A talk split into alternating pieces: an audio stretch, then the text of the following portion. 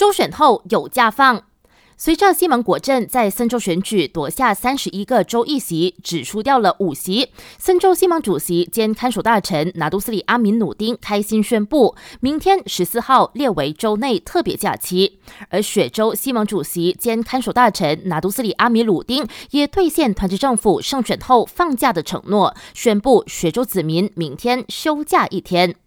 此外，原本今天是工作日的吉打，也因为国盟在周选取得压倒性的胜利，今天列为特别假期。不过，大马雇主联合会告诉中国报，如果公司签订的集体协议或雇佣条款没有列明必须遵从所有中央政府或州政府颁布的公共假期，那雇主有权要求雇员正常上班。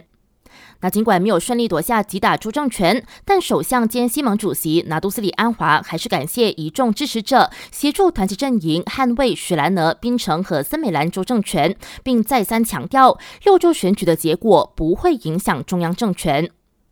值得一提，单打独斗的大马民主联合阵线穆大在本届州选全军覆没，十九名候选人全数痛失五千令吉安贵金。